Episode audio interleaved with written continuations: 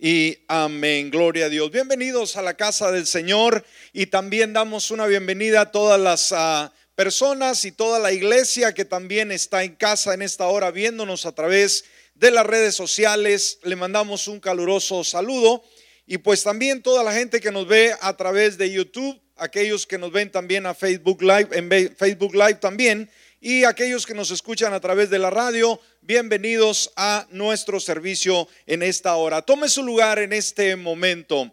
Así que yo creo que Dios hoy más que nunca se revela de una manera importante a nuestras vidas y desea tocarnos, desea cambiarnos, desea traer esa transformación importante. Muy bien, así que vamos a disponernos a escuchar la palabra y vamos a estar viendo un tema que nos habla acerca de la edificación, el fortalecimiento de la iglesia local. Y hoy más que nunca necesitamos que la iglesia siempre eh, se mantenga eh, con ese fervor, con esa alegría, con esa determinación. De eso vamos a estar hablando, el tema maneras en que fortalecemos a la familia de la iglesia. Amén.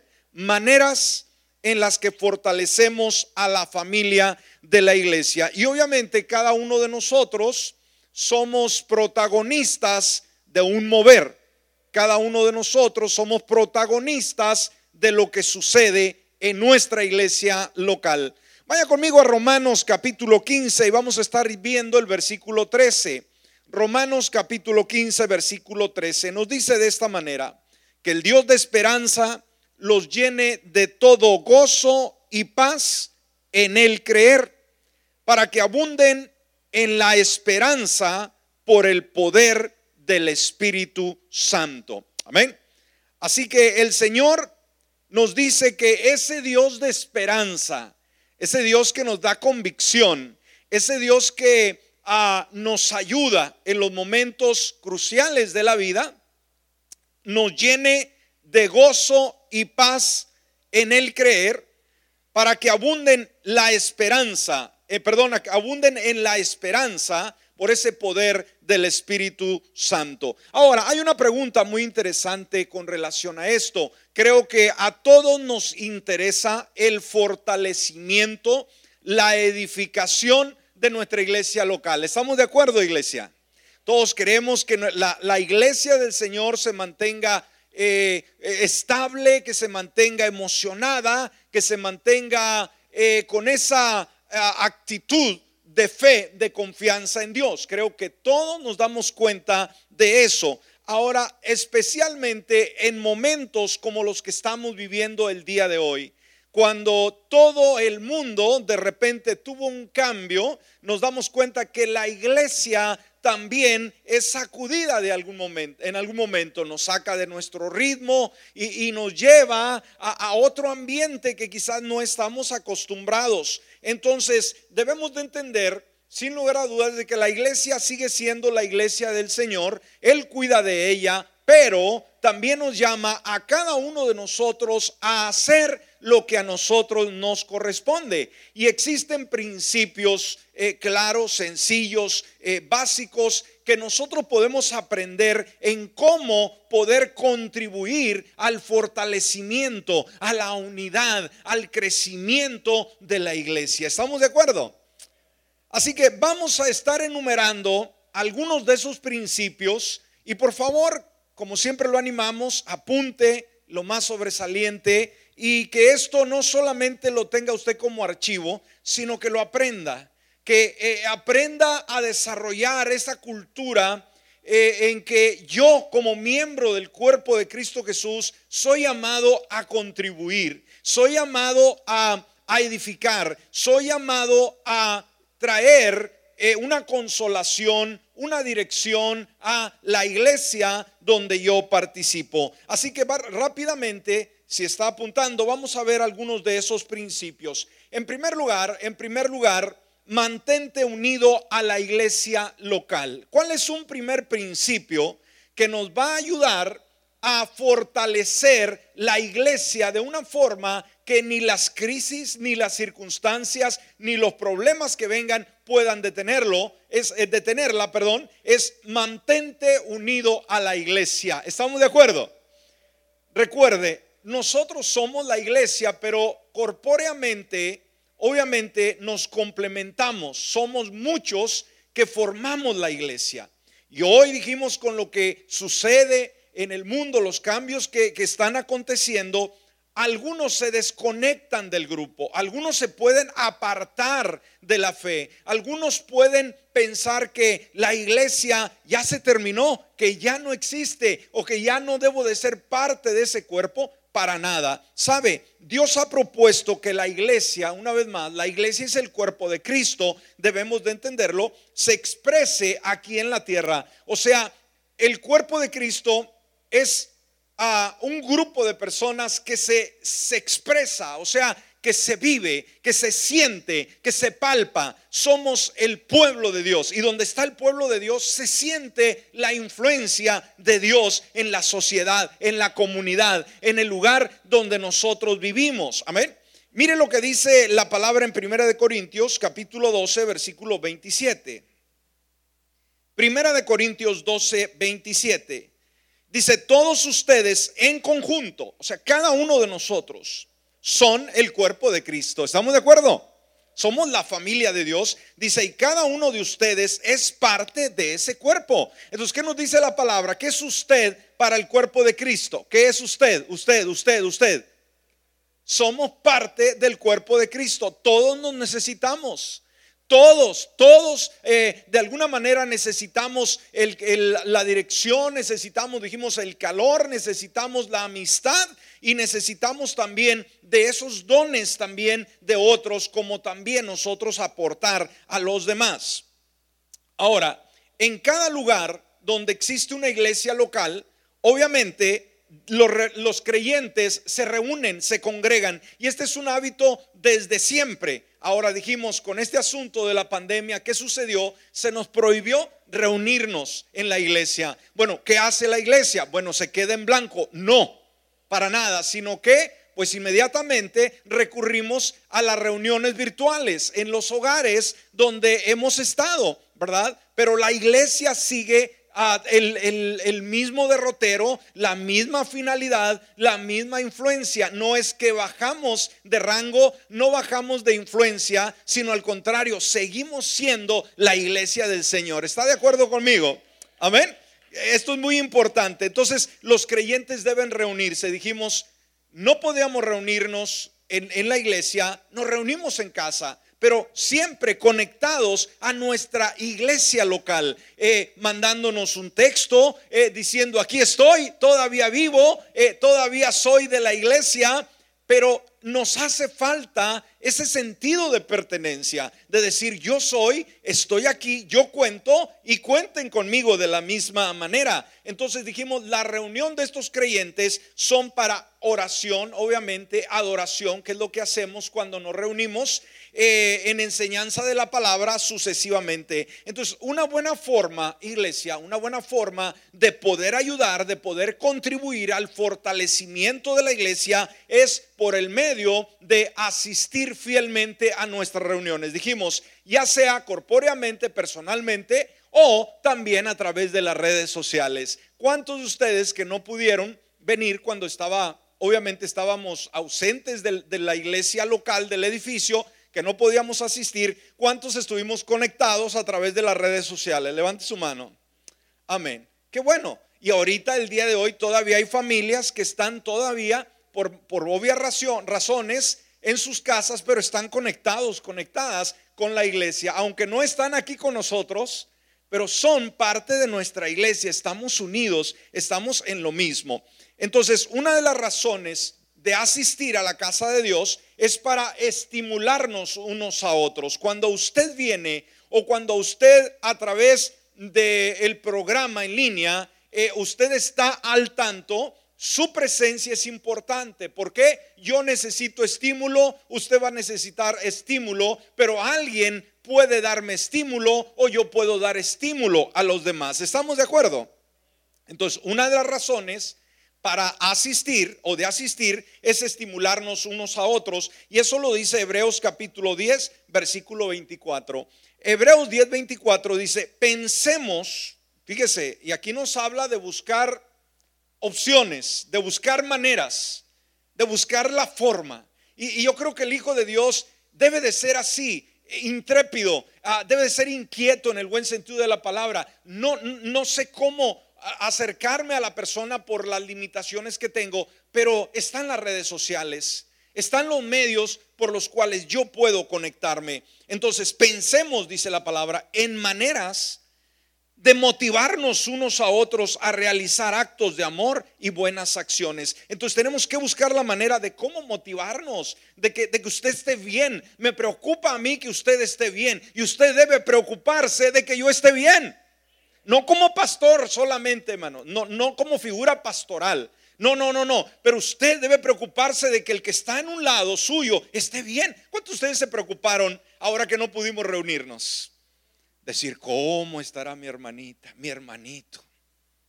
¿Verdad? Aquel que siempre se sentaba a un lado mío y que ahora pues no podemos vernos. ¿Dónde estará? ¿Se habrá ido de la ciudad? ¿Le estará yendo bien? ¿Está comiendo bien o está comiendo de más?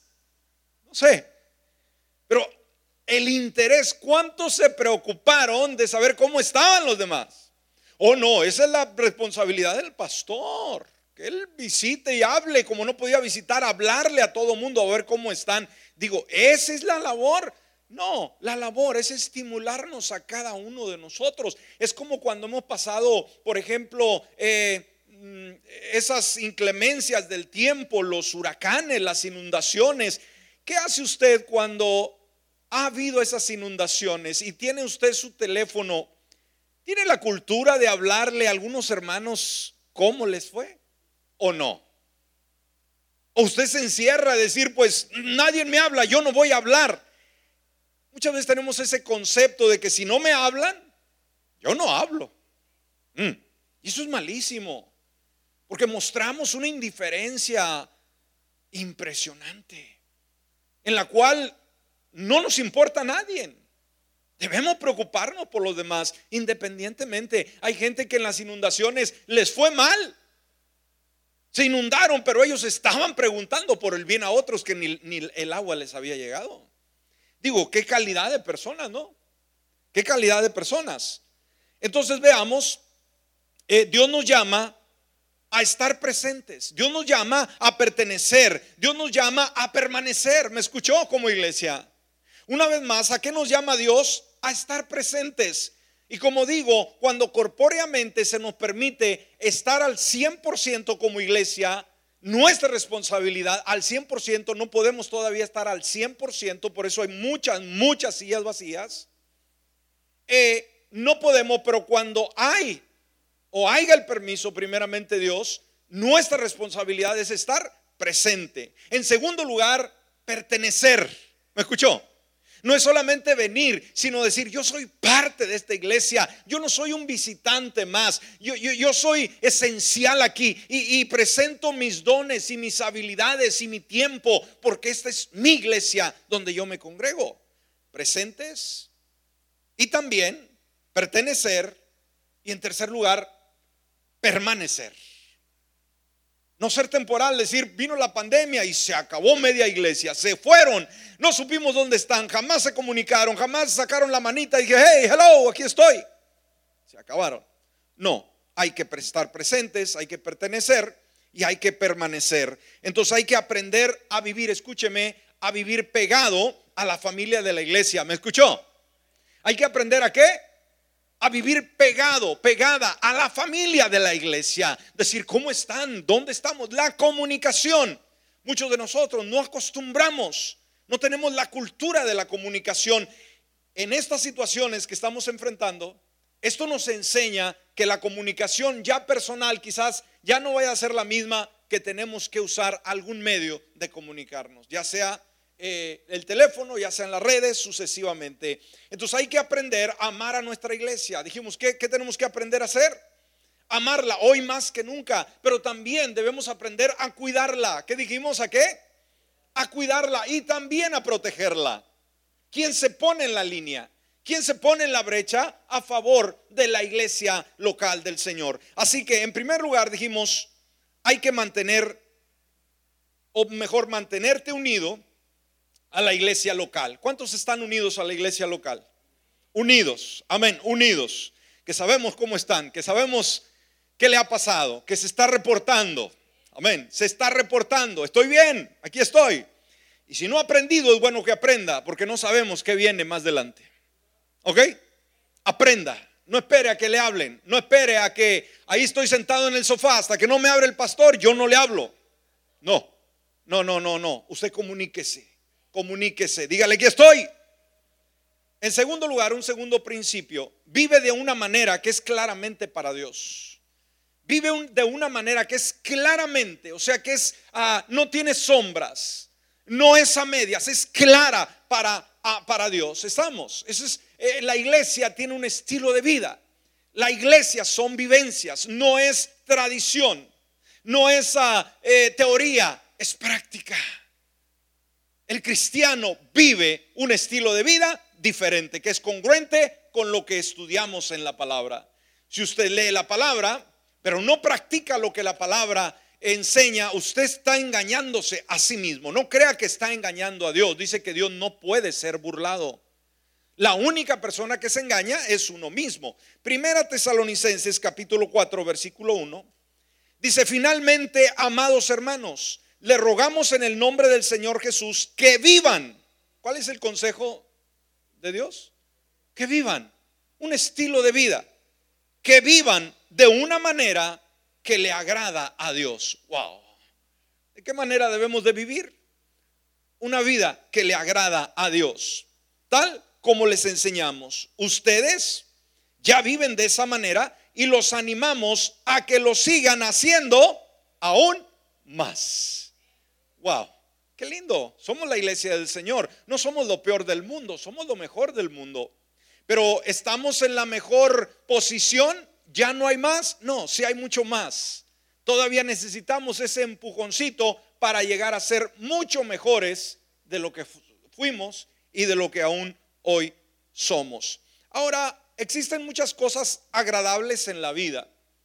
Eh, muchas cosas que nosotros disfrutamos, que vivimos, que hacemos, que son útiles para nosotros. Pero creo que la más suprema de todas esas cosas es encontrar la manera de poder agradar a Dios en todo el sentido de la palabra.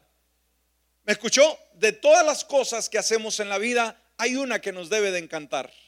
Es día con día aprender a agradar a Dios y hacerlo con la mejor devoción.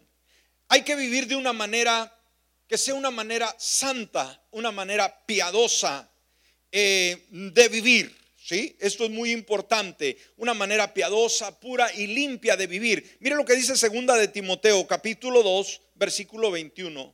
Segunda de Timoteo 2, 21. Dice, si te mantienes puro, fíjese lo que nos dice la palabra, serás un utensilio especial para uso honorable. Tu vida será limpia y estarás listo para que el maestro te use en toda buena obra. Amén. Dios quiere usar vasos. Amén. Usted y yo somos esos utensilios para su uso. Pero ¿qué es lo que Él va a usar? ¿Un vaso sucio? ¿Usted tomaría agua, algún líquido, algún refresco en un vaso sucio? ¿Tomaría café en una taza sucia? No.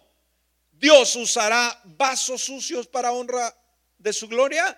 No lo hará. Entonces somos llamados como hijos de Dios a, mantener esa pureza. Entonces dice, serás un utensilio especial para su uso honorable. ¿Qué significa? Que Dios usará nuestras vidas, que Dios se fijará en nosotros y sus dones, sus habilidades, sus capacidades va a ponerlas en nosotros para que podamos bendecir a las personas que nos rodean. Qué lindo es esto, ¿no cree usted? Así que en este segundo punto debemos de entender que uno de esos principios para poder fortalecer la iglesia es vivir de una manera que es claramente para Dios, que no vives para ti, que no vives para eh, darle gusto a la gente, que no, no vives para complacer a los demás, sino que tú vives para complacer a Cristo Jesús. Y de eso se trata la iglesia. Dijimos, no es una reunión normal, no es un club donde todos venimos y pasamos buen rato, para nada, para nada. Es un estilo de vida. Un tercer principio,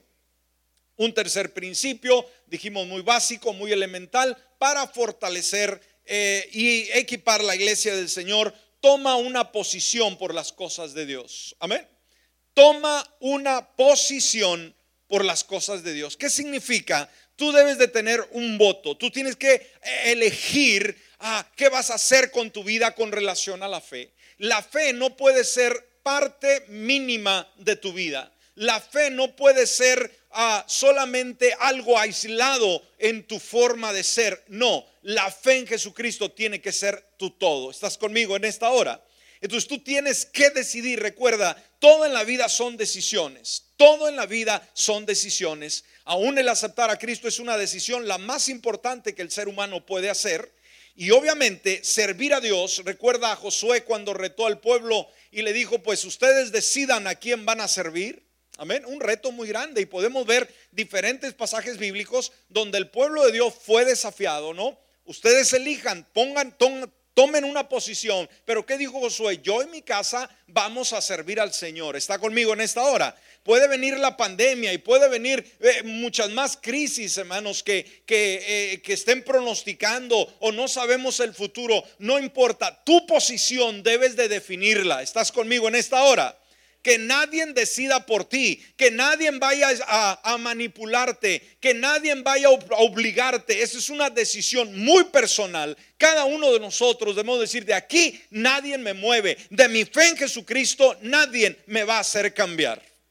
Y creo que como vienen las circunstancias, se llega el momento, hermanos, en que cada uno claramente tenemos demostrar, que demostrar cuál es nuestra posición en Cristo Jesús. Segunda de Timoteo, capítulo 4, versículo 7.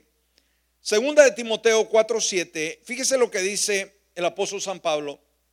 He peleado la buena batalla, he acabado la carrera, he guardado la fe. Aquí nos está hablando la experiencia de un hombre que su posición fue simplemente, manos crucial, fue clara.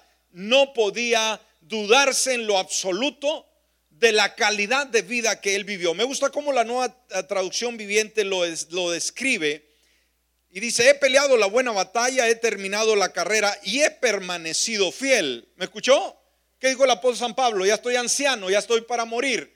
Pero ¿qué he hecho? He mantenido, o sea, esta fe, he permanecido fiel a Dios. Wow, y Dios quiere ese tipo de calidad. Ahora, nos damos cuenta que hoy Muchas personas, muchos creyentes están enfrentando crisis, están enfrentando desafíos eh, en su fe. Y esto, que no le caiga por sorpresa. Y que no se ponga a llorar y no se decepcione, sino al contrario, usted aférrese a Dios. Nuestra fe tiene que ser probada. Amén. Entonces veamos cuando hay temor y hay circunstancias que de alguna manera estremecen con ansiedad, debemos nosotros ir a la palabra del Señor. ¿Y cuál es el consejo que Él nos da? Él nos da esta palabra en Isaías 51, 17 en su primera parte. Isaías 51, 17 en su primera parte. Dijimos cuando fallamos en tomar nuestra posición o cuando las crisis, los problemas, las circunstancias de la vida nos desubican del llamado nos desubican del enfoque, nos eh, tratan de mover nuestra fe de nuestra posición en Cristo y sentimos que ya estamos para irnos al despeñadero. ¿Qué nos dice Dios? Isaías 51, 17. Despierta, despierta, levántate. ¿Qué, ¿Cuál es el consejo de Dios, hermanos? Despierta, despierta, vamos, levántate. ¿Qué significa? Que las crisis nos adormecen. ¿Qué significa? Que los retos de la vida nos adormecen. Y llega un momento en que el diablo quiere cerrar nuestra boca para que no adoremos, para que no oremos, para que no nos conectemos con Dios. Pero el Señor reprenda al enemigo y nosotros hagamos nuestra parte. Amén, nosotros hagamos nuestra parte. Vamos a pelear esa buena batalla. Entonces, hay que estar totalmente comprometido con las cosas del Señor. ¿Me escuchó? Hay que estar totalmente comprometido con las cosas del Señor, pero también comprometido con su matrimonio, con su familia y obviamente con la iglesia local. Compromiso. Y uno de los problemas que más tenemos como seres humanos es la falta de compromiso.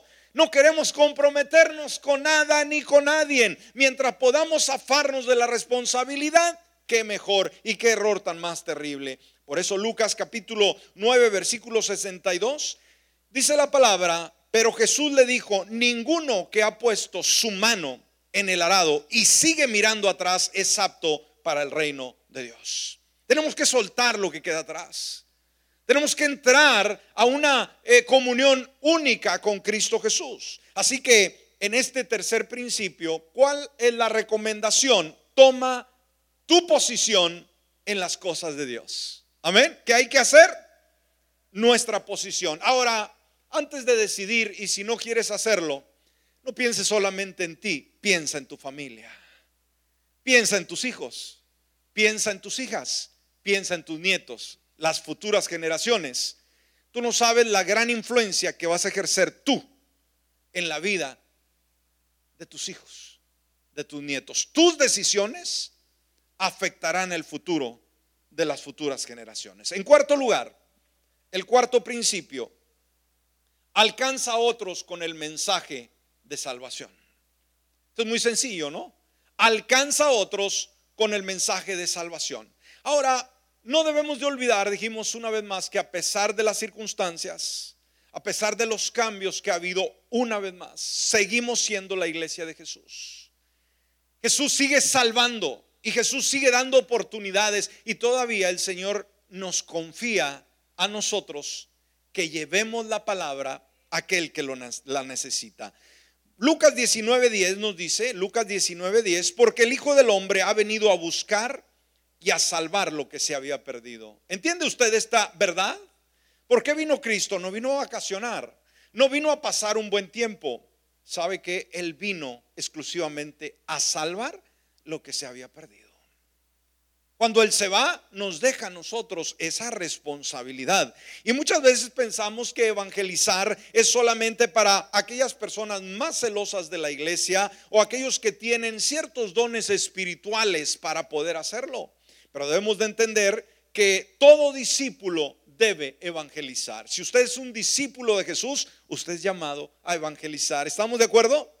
¿Qué nos dijo Jesús en Mateo capítulo 28, versículo 19? Por tanto, vayan y hagan discípulos a todas las naciones, bautizándolos en el nombre del Padre y del Hijo y del Espíritu Santo. Así que en vista de ello, usted no puede en ningún momento estar solamente preocupado por su comodidad. Somos egoístas. Queremos estar bien. No importa lo que pase a los demás, nosotros queremos estar seguros de que nosotros estamos bien. Y sabes, como cristianos debemos aprender a morir al viejo yo personal, al egoísmo egocéntrico, que siempre nos preocupamos por lo nuestro y no vemos por las necesidades de los demás. Entonces todo discípulo de Jesús está involucrado normalmente, obviamente, tanto en la evangelización como para participar en un estudio bíblico, como en la oración o la adoración colectiva. Todos somos invitados a una buena reunión como discípulos de Jesús. De la misma manera, evangelizar es parte importante de nuestro servicio a Dios. ¿Estamos?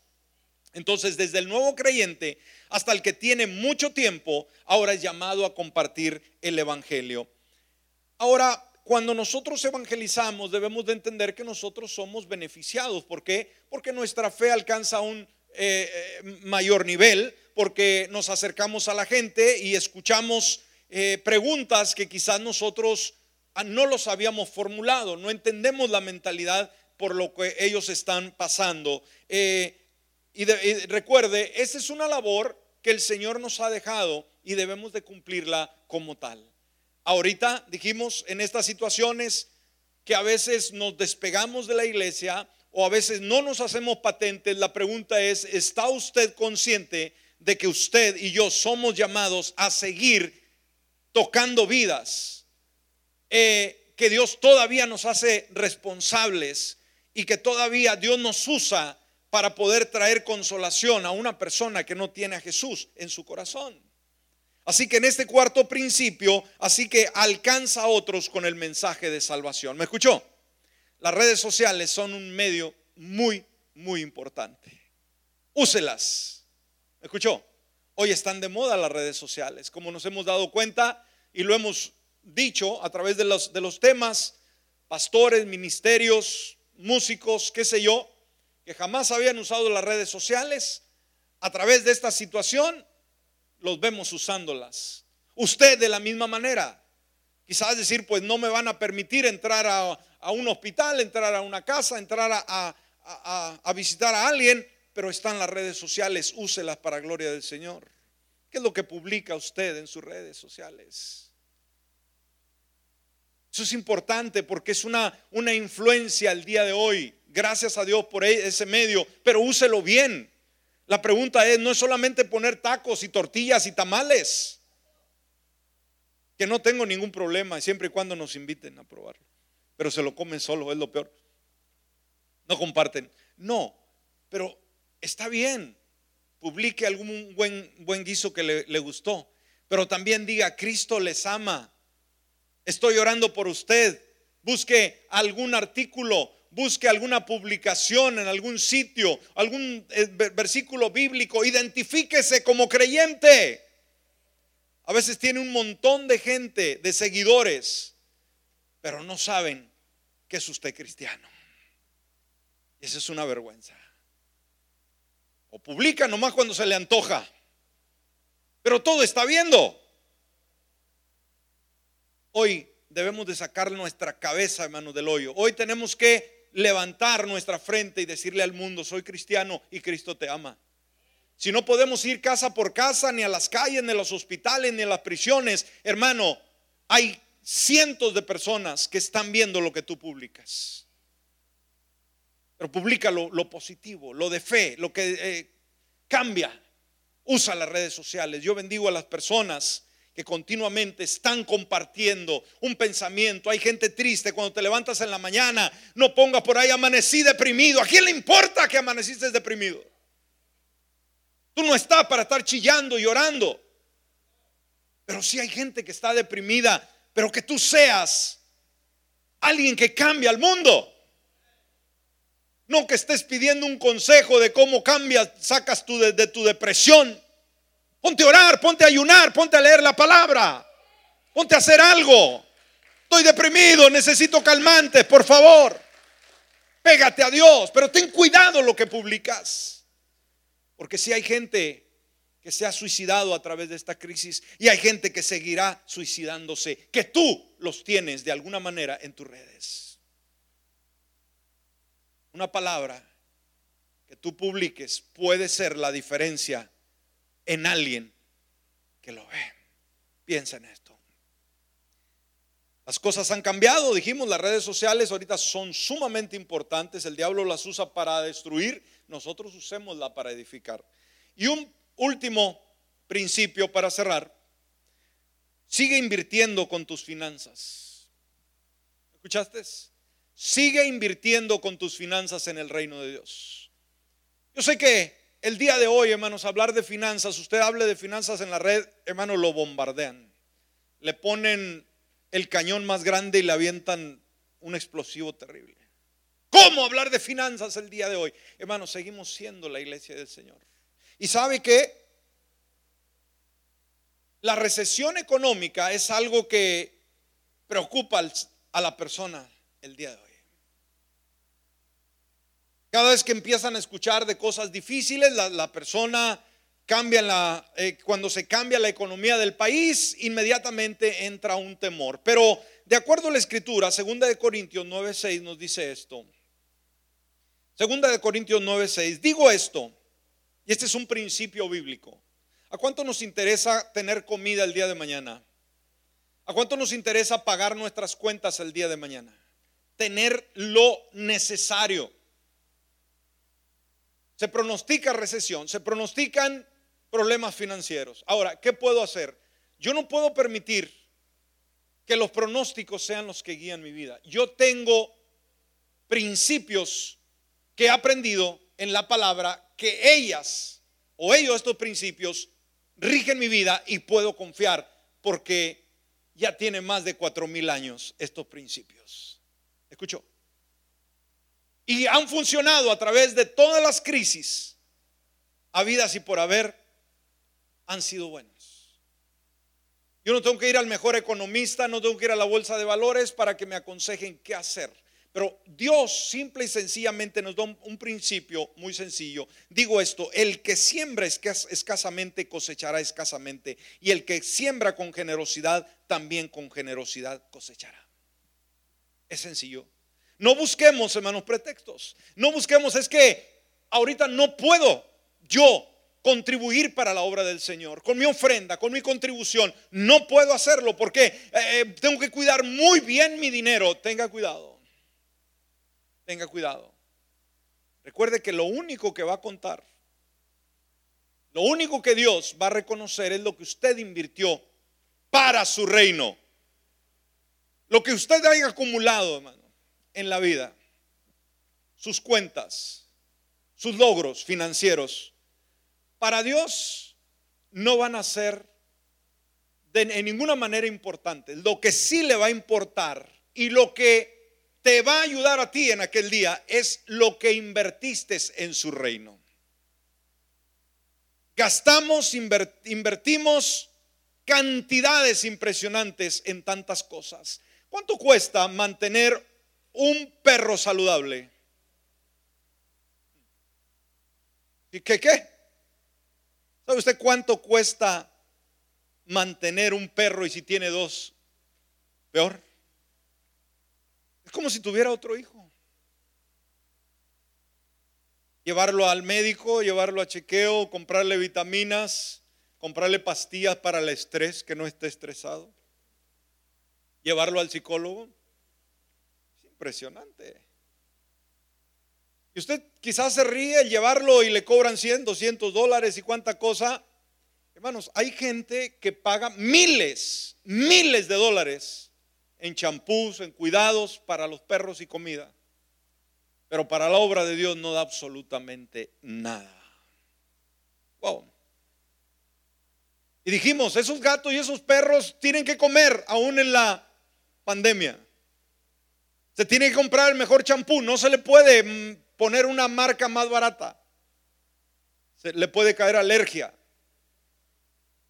El gasto se tiene que hacer. Pero cuando se trata de dar para Dios, sí tenemos que recolectar. Pastor, ahorita no puedo, no puedo, no debo, porque viene la recesión. ¿Cómo podemos nosotros asegurarnos que en la recesión vamos a estar bien? Sembrando. Porque este principio, hermano, nos dice que la cosecha va a ir de acuerdo a la siembra. Ahorita lo que tú siembres para Dios, lo vas a cosechar en el punto más difícil de la recesión. ¿Me estás escuchando? Cuando todos estén perdiendo, tú vas a estar ganando. ¿Por qué? Tú fuiste precavido e invertiste en Dios. Para algunos lo verán como manipulación, otros lo verán como una desviación, pero déjame decirle, estos principios funcionan, te lo aseguro. Ve a la escritura y vas a darte cuenta que así es. Entonces veamos, en estos momentos de crisis se va a evidenciar quiénes somos y en quién estamos confiando. En la adversidad se demuestra quién eres tú, qué fe tienes. Desde que entró la pandemia, has estado contribuyendo con tus ofrendas y tus diezmos. Si has tenido alguna fuente de ingresos, si no tienes ningún ingreso, obviamente no puedes dar. La pregunta es, ¿se te han cortado todos los ingresos? Pues no. La pregunta es, ¿te has mantenido fiel dando a Dios? No, es que ahorita no puedo. No. Ahí determina la fe de cada creyente. Y como dijimos, ahorita hablar de esto en las redes sociales, en cualquier lugar, piensan que la iglesia está para sacar dinero sin darse cuenta, hermanos, que el que se beneficia es uno mismo. Porque yo mismo como pastor tengo que dar ejemplo y tengo que también sembrar para poder cosechar el día de mañana, porque quiero también estar bien el día de mañana. Amén. Entonces, para cosas extraordinarias necesitamos demostrar fe y más en este tiempo. Pero recuerda que el Señor es Jehová Jiré, es una palabra, Jehová Jiré. ¿Y sabes qué significa?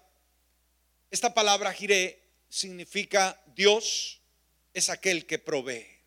¿Escuchó? Y esto se remonta, dijimos, a Génesis, a los inicios. Génesis 22, 14. Génesis 22, 14 y nos lleva al ejemplo de Abraham cuando iba a sacrificar, a su hijo Isaac.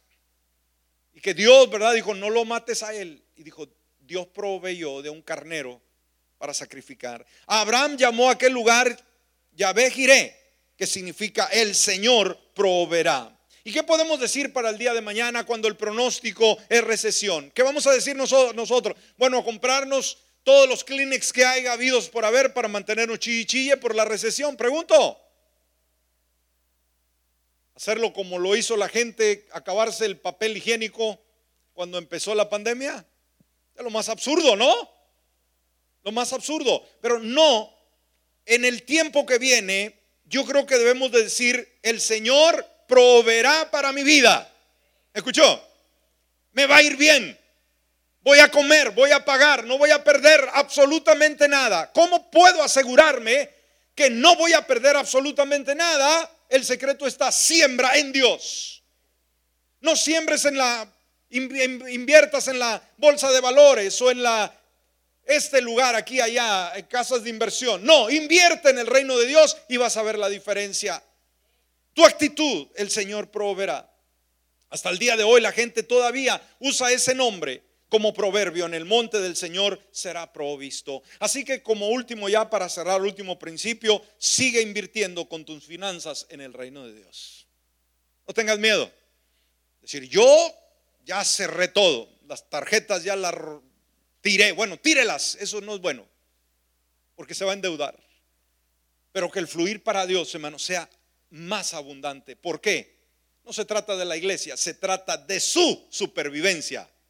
La iglesia no se acaba financieramente. Recuerde, el Señor dijo que ni las puertas del infierno podrán contra ella. El dueño de la iglesia es Dios, es el Señor Jesucristo. Él es rico. No tengamos miedo de que la iglesia se quede, pobre. El problema es tú como individuo. Amén. Ponte de pie en esta.